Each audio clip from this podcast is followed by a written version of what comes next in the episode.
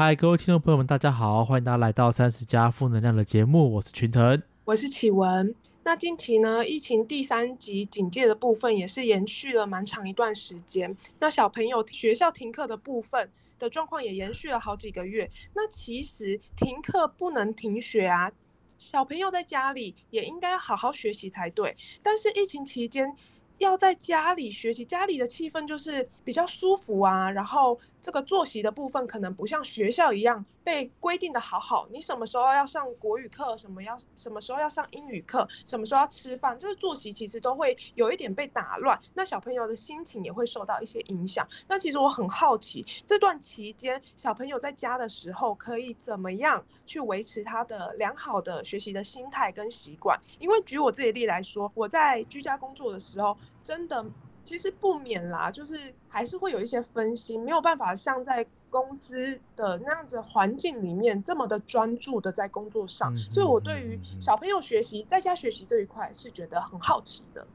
哦，你你在问我是吗？就是 没有没有没有，其实我觉得像启文说的啦，就是如果如果是如果如果是问我的话，虽然说我现在就是家里没有小孩嘛，但是这个。我身旁有蛮多的朋友啊，其实都这个小朋友，大家都是小学、国中这样。那可是他们就会觉得说，哦，真的，第一个作息就是一个很大的问题嘛。然后再来就是那些三 C 产品啊，搞不好以前爸妈都不太会用，但是他必须要想办法让小朋友可以好好的跟上。所以就是说，所有的问题啊，包括就是健康的作息啊，好的学习的环境啊，跟好的学习的成效。所有的重担呢跟责任好像又回到了爸妈身上。那爸妈其实在家也不是闲着啊，毕竟也是在家也是工作嘛。所以爸妈可能同时又要工作又要兼顾了，就是在家中的老师的这个角色。所以我觉得对爸妈来说算是一个很大的挑战，但对小朋友来说，这个巨大的环境变化可能也是一个更大的挑战。在这样的情况之下，到底要怎么样去帮助，就是孩子跟父母可以在家里面也可以拥有一个好的生活品质、跟工作还有学习的品质？我是觉得真的蛮好奇的啦。我们前言好久，我们赶快介绍今天的主角。好好好，你介绍还是我介绍？你介绍好了，你介绍。好，那我们今天呢，也是延续上一集，我们邀请彩玉心理师来跟我们分享这个部分。Hello，彩玉你好。嗨，大家好，我是心理师彩玉。那呃，我在临床工作十七年了，我自己也有两个小孩哦，一个呃现在升国三，一个现在就是小学刚毕业，所以。刚刚啊，启文还有那个你们提到的这些问题啊，诶，也是我现在正在面临的一些状况，所以等一下呢，我们大家就可以彼此做一些分享跟讨论。想问彩玉，就是目前在家里，因为小朋友都在家里学习嘛，那你有遇到什么你觉得嗯，算是有一点困扰的状态吗？他们学习的状况上面？我觉得学习状况倒还好，但是比较大的问题就是呃起床这件事情。对哦，嗯，不起床吗？完因为其实像以前呢，就是在线下时候，你要呃准时上学这件事情很重要，所以大家起床的时间就会比较早。那现在在家里面，我相信很多家长都会遇到，就是小朋友爬不起来这件事情。嗯，过去啊，其实很多家长或者小，或是我自己的孩子，有时候就会跟我说。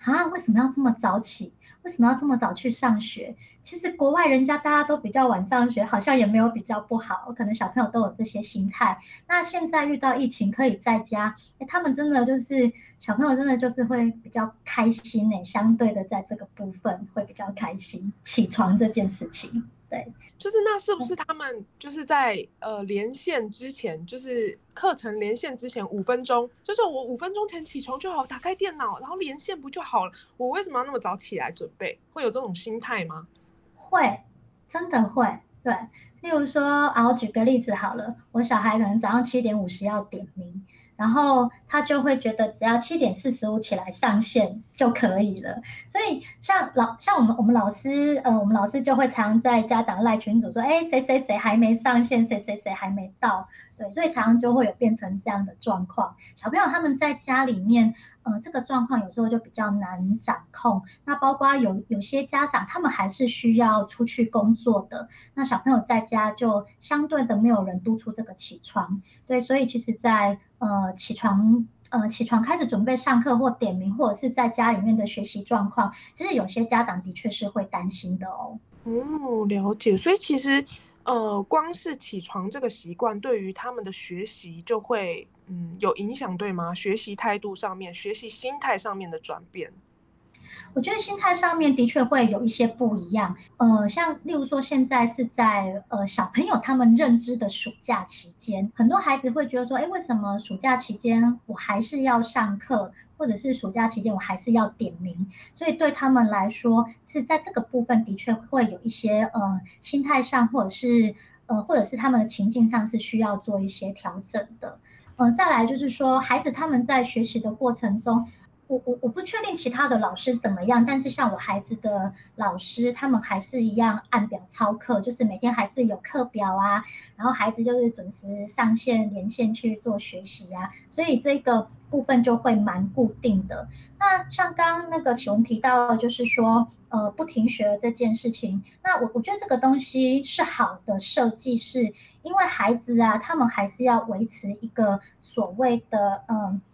正常的，或者是比较跟学校的作息相同的一个状态。那对他们来说，诶，我有一个要上学的这个仪式感。诶，我今天就是八点到十二点要上课，诶，我中午可以休息，然后下午一点半到四点要上课。他会跟着学校这个流程来跑，或许他的状态没有像在学校这么我们说盯紧好了，没有那么谨慎或是认真，但是他们的一个生理状态，呃，跟着学校这个流程来跑，其实也是帮助孩子未来如果要回到学校的一个情境的时候，他们会减少那个适应不良的状况。嗯，而且我发现他们这样规律，生活规律上面也会蛮好的诶。他们这样就是至少生活上是规律规律的。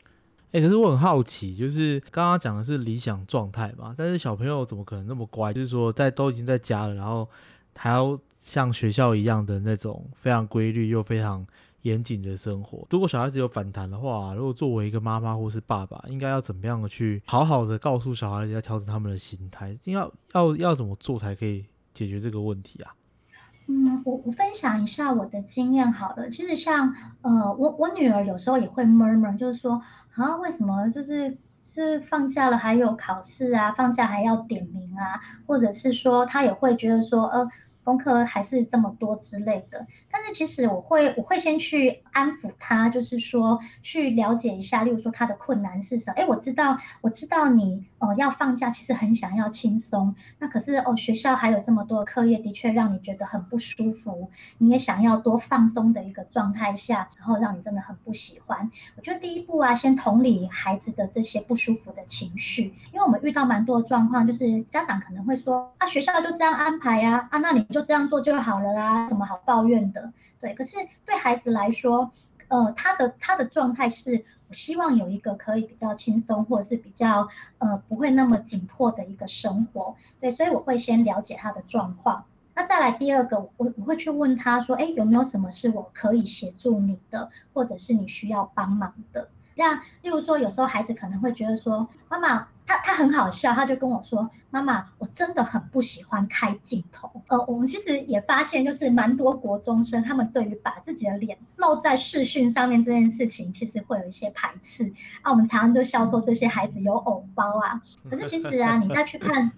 再去看一些孩子的状态，他们的确就是，哎，我不太喜欢暴露在别人的状态下，尤其是如果你在班上是。呃，比较没有那么出风头的这些孩子，他们会宁愿就是别人人不要注意到我。所以后来呢，呃，我其实也去跟老师讨论了一些状况，就是说，哎，我们是不是可以不要开视讯？那可是另外一个部分，是因为我们家网络有时候会不太稳定啦，好，所以我们有跟老师做了报备的这个动作。所以他希望我可以协助他处理这个部分。当然，我觉得这个部分其实是要看孩子本身的特质哦，因为在我跟老师讨论完之后，老师。他给我的回应是：哎，我的女儿本身就是一个自律的孩子，所以她关镜头，她不会担心她没有在学习。但是有一些孩子，他就会要求一定要开镜头，看他在做什么。对，所以我觉得有时候这样的一个弹性的调整跟变通，对孩子、对家长还有对老师这三方面，我们可以达成一个共识，是是可以做一些弹性的调整，让孩子在这个学习的状态下可以更舒适一点。诶，那如果是那种比较皮的孩子的话，要怎么去？协助他们可以更好的学习啊！我觉得有时候可以去呃思考一下，就是我们大人的心态是什么。当然，凭良心讲，每一个孩子对学习的一个呃投入程度，呃，或者是他们的获得，哈，我们所谓的获得，直接白话讲就是成绩表现好了。我投入的程度跟我成绩表现，他可能有时候。没有达到家长的预期，但是我们可以去看一下，家长希望在这样的一个学习过程中，孩子他学到的是什么。如果他的学习能力相对比较没有那么好，而造成他的这个不想学习的状态，我想我们可以跟孩子做一些，嗯，例如说可以跟他做一些沟通，再来就是做一些，我我们可以协助他做一些像课业方面的一些补强之类的。另外一个就是可以先跟孩子讨论一下。他在学习上遇到的一些困难是什么？呃，包括说，诶，如果他是因为听不懂，那我们可以怎么协助他？那如果他是，诶，老是容易分心，我们有可能就要调整一下他学习的一些环境跟状况。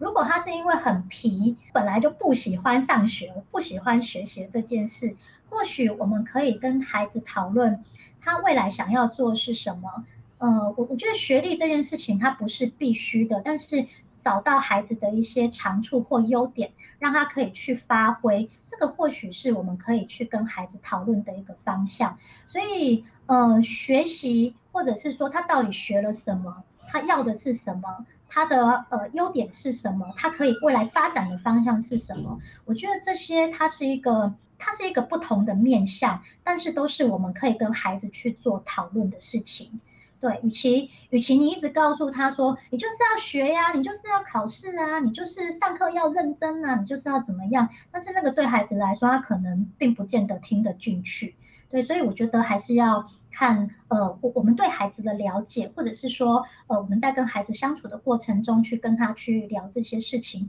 可以怎么样去协助他，会比一直叫他好好的坐在那边念书，会来的更有帮助。所以听起来其实就是有时候孩子在家学习不见得是坏事哦，因为其实你可以更近距离的看见他的一些学习的样貌跟他的个性的展现，这样就是说因为在学校都看不见嘛，只能够透过老师转述这样。所以如果父母在家可以更花心思观察的话，其实可能可以得到更多更好的资讯。哎，那可是另外一个问题，就是说，因为很多爸妈其实都会很担心，就是小朋友太黏手机或是太黏电脑这样。那现在等于是给他们一个非常堂而皇之的理由，就是我可以每天二十四小时跟电脑抱着不抱着不放。那这样子会不会让他们反而有更多的理由跟时间可以去，可能在学习当中偷偷去玩玩电动啊，或者是就是会更去依依赖三 C 产品，这样会不会反而会有不好的影响啊？在数位学习这一块？嗯，我我觉得数位学习这个东西，呃，应该说每个方法它一定都有它的好处跟它的一些困难跟限制。所以，像其实我们也遇到蛮多家长说，哎，我们家小孩都一直用手机啊，网络成瘾啊，那我就干脆断了他的网络啊，让他都没有办法用。可是这个后续带来只会是孩子更加的反弹，对。所以我们一直在呃，就是一直在讲的，就是说，你与其去断了他的网络，你倒不如教他怎么样好好使用这些东西，或许他会有一些你意想不到的效果。呃，我分享一些呃例子跟方式哦，就是给大家做一个参考。那像例如说，我我们家的一个状况，呃，我们有有时候我我们可能会设定的就是定闹钟的部分。例如说，哎，我今天几点到几点是要上课？好，例如说我八点要上课，我会七点五十提醒一下自己，就就是请孩子设闹钟提醒自己。那有时候可能，哎，我中间有一些课程是中断的，就是例如说，呃，中午休息时间到下午两点，啊，我可能是没有课的，但是我两点十分要上课，我可能就记个闹钟，两点提醒一下自己要起床了这样子，所以让孩子去学习，安排好自己的时间跟状态，那这是一个方法。第二个就是说，呃，其实有一些孩子像刚呃刚说的，他会波贝波利，就是一直去使用他的电脑、手机或网络啊。那其实这个部分，我觉得家长也会有一些责任，就是到底是谁允许孩子这么做的？嗯对，我觉得这个要思考一下。像有时候我们家长就会说。哎呦，就是当时他说怎样怎样，我就给他手机啊，然后他就一直用一直用，我们就会反问一下，到底是谁给他的？常常这种东西其实真的，一给了就回不去了。你不要期待说你给了他手机，你还妄想从他手上拿走，那是不可能的事情。但是就是教他们怎么样去好好的做使用，例如说。孩子为什么会依赖手机，或者是说会一直想要去玩这些线上游戏？我想我们可以先去找到为什么这些东西这么吸引他。对，那与其我们去责备他说，呃，就偷偷玩或干嘛的，其实可以让他知道，哎，有一些东西其实是好的，但是有一些东西对你可能会有一些不良的影响。那我们举一些好的例子来说好了，他呃使用这些呃上网的一些工具，可能老师今天讲了一个东西是他不懂的，他可以马上上网去查资料，他就可以得到相对的一些呃知识，而且哦原来老师讲的是这个。那这个当然就很好，可是有一些孩子，他或许在呃老师上课的过程中啊，在旁边偷偷的上网啊，或是玩游戏。我们另外一个方向来想，就是说这个孩子会一直想要上网，他为为什么是为什么会有这样的需求？那另外就是我一直在打电动，为什么我对这个东西有这么高的依赖？那我我们常常在讲哦，就是。呃，每一个游戏设计里面，搞不好都有心理师在里面。他知道怎么样呢？透过这些方式，让你一直想玩，一直想玩，一直想玩。好。举个例子来说，可能会有玩游戏，他告诉你每天登录有好礼呀，你抽几抽之后再送你什么啊？然后你在做了什么事情，我又给你送什么样的礼物？是像这些每日的奖赏或是间接式的奖赏，它其实就是诱发孩子想要一直玩、一直使用的一个动机。那在家里面，如果我们要透过这样的方式让孩子做我们说的心理学上叫做制约啦，哈，我要怎么样去做制约他的？呃，孩子在学习的。过程中，他得到了一些呃成就感，或是他表现很棒的时候，我们是不是都认为那个叫理所当然？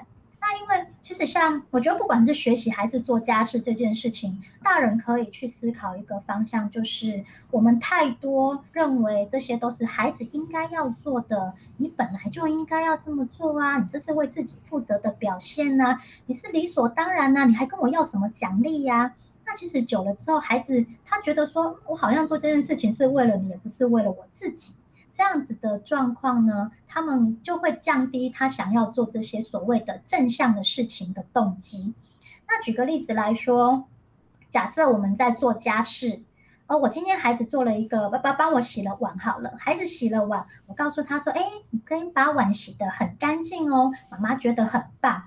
那他被称赞的时候。他下一次就有可能会，哎，我继续帮妈妈洗，我就可以得到一些称赞跟奖励。那有些孩子可能会这样子，就养成了他的好习惯。可是如果呢，他今天洗了碗，你你告诉他说，啊，今天本来就轮到你洗碗呐，啊，这样有什么吗？好，那孩子可能久了之后就会觉得。哦，就是这样，他可能就会不想要再去做这件事。所以其实学习的部分也是这样子。如果今天孩子，哎，妈，我告诉你，我今天学到了什么，那你你可以去跟他做一些讨论，甚至是做一些比较正向的互动的时候，哎，孩子可能会觉得说，哎，我妈妈是可以跟我一起的，我爸爸是愿意跟我就是协助我功课的。那他当他有这样的一些互动的时候，呃，对他们来说，有时候是可以。呃，增强一些动机，并且亲子关系也可以获得一些不错的呃互动，正向的互动。嗯，我刚刚整整个听下来啊，我想要嗯切入一个不一样的点。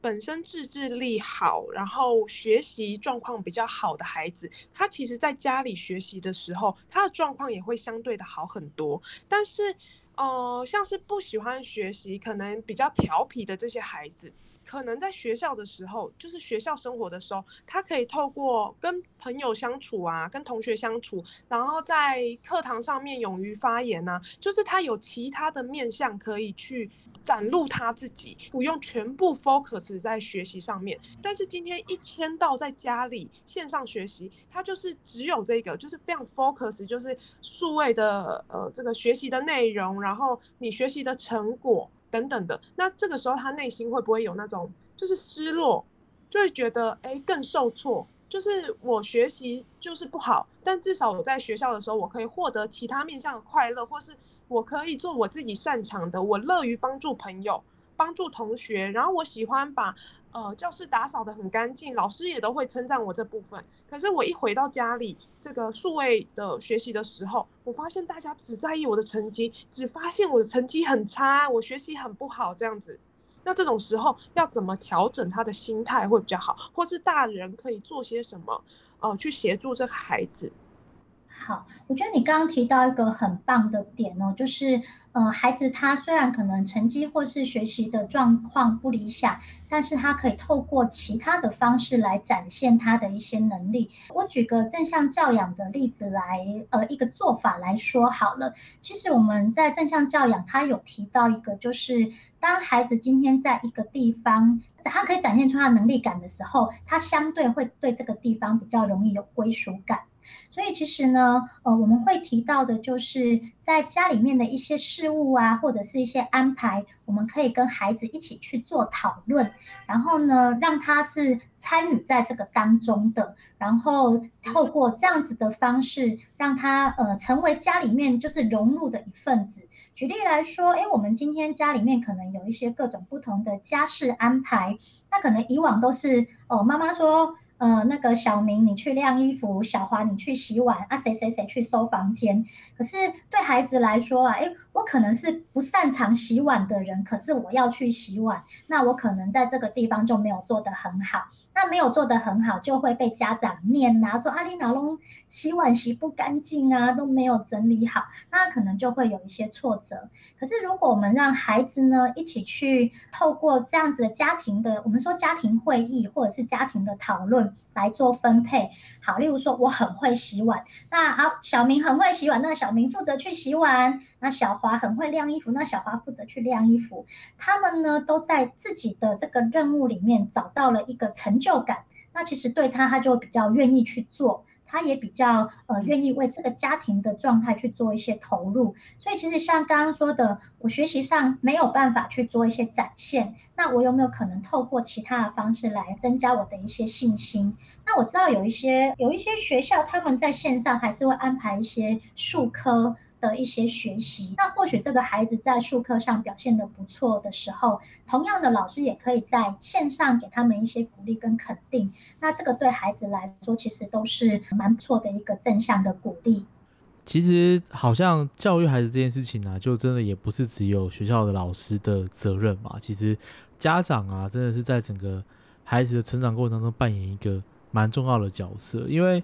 嗯，现在舆论的方向好像会变成，就是说，因为学校没有办法好好的教育孩子啊，管孩子啊，然后孩子没办法送去学校啊，好像父母就不会教孩子，就是新闻当中有很多这样子的感觉。但我觉得这好像是一个错误的迷思吧，因为毕竟家庭的教育本来就是占一个蛮重要的地位吧。那现在家庭的相处时间变多了，我觉得反而是一个机会，可以让。呃，爸妈可以更好的给孩子一些正确的观念啊，然后可以增加亲子之间相处时间。如果从这个角度来看的话，在家学习这件事情，可能对家长来说就不会是一个这么负担的事情了吧？是，那呃，其实我们一直在讲孩子，呃，孩子最早接触的就是家庭教育，所以为什么我们一直强调，呃，就是家庭教育其实是很重要的。那学校老师做的。比较多是知识性的传授，孩子他们在学校跟其他同学学习互动。可是其实很多的我们说的品格教育，或者是说你孩子的一些价值观，其实都是跟你的原生家庭是有很大很大的关联性。对，那就算外面可以改变你很多很多，但是。家庭毕竟还是占蛮大的影响，所以其实，嗯，应该是说，不管是老师还是家长，我们都有各自的责任要去做。但是家长跟老师之间彼此可以去做一个配合，其实对孩子来说，它是有最大的帮助。另外再讲一个，就是说，刚刚有讲到，就是孩子可能会使用一些手机去做一些呃线上的一些游玩之类的。可是其实，在在我们自己在看，或者是说我们带孩子这些过程里面。呃，你会发现，就是当我们在上家长团体的时候，家长做一些时间的安排，哦，都是哦，小朋友几点到几点念书，几点到几点写功课，几点到几点要补习。可是小孩子他们就会希望有休闲时间，所以其实休闲时间的安排它是很重要的。但是对家长来说，这个东西很多余。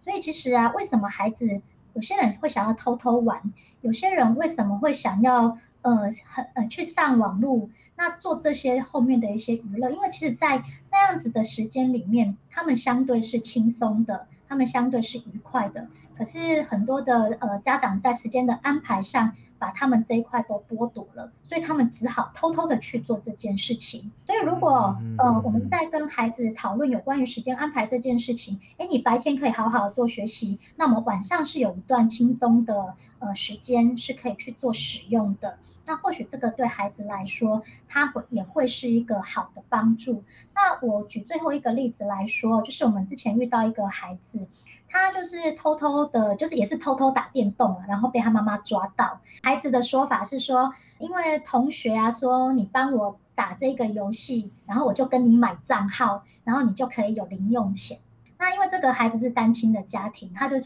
他就跟妈妈说，我想说我可以用打电动然后赚钱的方式，然后来呃就是降低你的负担。那我们那时候听到这件事情，就觉得且这个孩子真的很贴心，他。他打电动是为了妈妈，想要为妈妈就是降低负担。后来呢，我们就跟呃学校老师在讨论这件事情。后来我们后来处理的方式是，家长本来提出的一个方法是说，哎，可不可以让小孩呃写功课二十分钟，休息十分钟打电动，再写功课二十分钟，休息十分钟。老师，我们这个老师是一个年轻的男老师，他说：“妈妈，你这样是不行的。”因为呢，有时候我们去打一场吼，那个打一场那个那个什么电动，然后更久这样，我们就要三十分钟了，所以这样不行，这样你会让他没朋友。对，因为你要出去组队啊，然后明明就是要打三十分钟，想让他十分钟，根本就没有要找他组队，所以后来老师跟家长讨论的一个状况就是，我们回家先把功课该做完的做完，就是八点之前你做完这些事情。八点到九点这段时间，你可以去使用你的手机，你可以去呃在网络上交你的好朋友，然后跟他们一起打电动。好，那自从用这样子的一个方式调整之后，而且哦，这个呃，这一个方式是妈妈同意、孩子同意、老师同意，并且帮忙协助照顾的阿公阿妈，大家都很明确知道这样子的规范。后来我们实施这样子的规范，大概一个礼拜之后，孩子的整个状态就相对稳定很多哦。他回去就是真的会好好的主动把功课写完，然后再好好去打他的电动。跟过去他在那边懒得写功课，又要偷偷打电动的状况，其实差蛮多的。所以休闲时间的安排，其实对孩子来说是重要的，是家长呃不要去忽略的一个方向。我发现呢，在教养上面，人性化真的太重要了。有时候家长自己本人都做不到。如果让你一整天工作，然后你也你都不要玩任何的社群媒体，或是玩任何的手游，大人应该也会受不了吧？但是他们却会用很理想式。很完美式的方式，希望小朋友可以这样做到。我刚刚听起来的感觉有一点是这样，所以当调整了之后，不管是呃小朋友的表现上面，或者是在亲子沟通上面，都顺畅很多。哎，对呀，所以我才会说，与其你去禁止他使用网络，或者是不让他打电动，倒不如让他跟他约定好什么时候你要打电动，或者是什么时候你可以去做这样子的一个休闲娱乐的事情，那对孩子来说反而会更好。了解，所以我的我倒觉得就是过犹不及啦。刚刚启文说的很对啊，我们自己在上班的时候，每天都在想说什么时候可以偷闲，什么时候可以就是站起来去泡杯咖啡，然后可能就二十分钟才回来，这种可能上个厕所就花个半个小时之类的。没有吧？我不是说我啦，我说有些人嘛，对不对？对不对？有些人，有些人，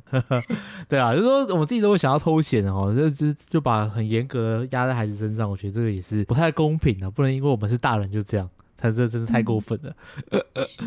好，谢谢谢谢彩玉今天跟我们还有启文其实分享的很多，不管是以心理师的角度，还是您自己是妈妈的角度，也也是蛮恭喜彩玉有一个非常贴心的孩子啊。但是其实每一个家人每个家庭的孩子的状况啊、特质啊，其实都不太一样。所以其实父母之间是不是也应该就是不要互相比较，就是说啊，为什么他家小孩这么乖，啊我家小孩就这么难教这样？啊这样其实我觉得。是不是应该是不能比较？就是说，其实每个孩子有每个孩子的不同状况，也也不说难教不难教，每个孩子的特质啊、状态啊，然后也审视一下自己的平常生活的方式啊，跟家庭的营造的气氛啊，其实我觉得应该都是环环相扣，有所影响的嘛。就是希望听众听众朋友们啊，也是听完我们这几集的关于教养方式啊，还有就是在疫情期间非常应景嘛，疫情期间的这个相处之后啊，就是希望对你们来说会有很多的收获啦。我我我自己听下来的感觉是觉得啊，就是我觉得人际关系跟这种沟通相处啊，真的是一个毕生要穷极一生去学习的学问啊，就是真的是要一直不断的去思考啊，去实践啊，去了解啊，才能让我们的生活啊跟人之间相处变得越来越好。那就非常谢谢今天彩玉跟来跟我们这样子聊聊天，那我们就下次跟大家再见喽，好，拜拜，好，拜拜。